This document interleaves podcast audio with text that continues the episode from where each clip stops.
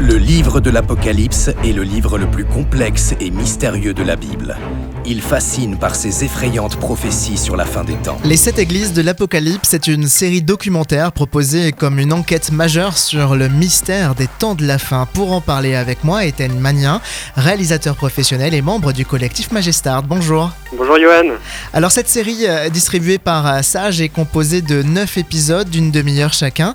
Euh, Quel a été le point de départ de ce projet? C'était donc Christophe, le producteur, qui donc joue dans la série, qui m'a contacté en me disant j'aimerais me lancer dans les- la production de documentaires et j'ai un sujet, ça va cartonner, c'est les sept églises de l'Apocalypse. Comment le tournage s'est-il euh, déroulé? Il y a eu plusieurs phases de tournage. Euh, D'abord, on a fait un premier repérage en Turquie parce que donc les sept euh, villes historiques de ces sept églises se trouvent toutes en Turquie actuellement.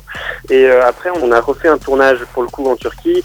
On a fait un tournage à Patmos, donc qui est sur une île grecque dans la mer Égée. Et après, on a fait différents tournages, d'interviews. euh, À qui s'adresse cette série documentaire? C'est quand même un public chrétien à majorité, mais en fait, on a voulu vraiment l'ouvrir pour que ce soit accessible à vraiment euh, tout un chacun. Alors au-delà Voilà. des belles images, c'est ma dernière question.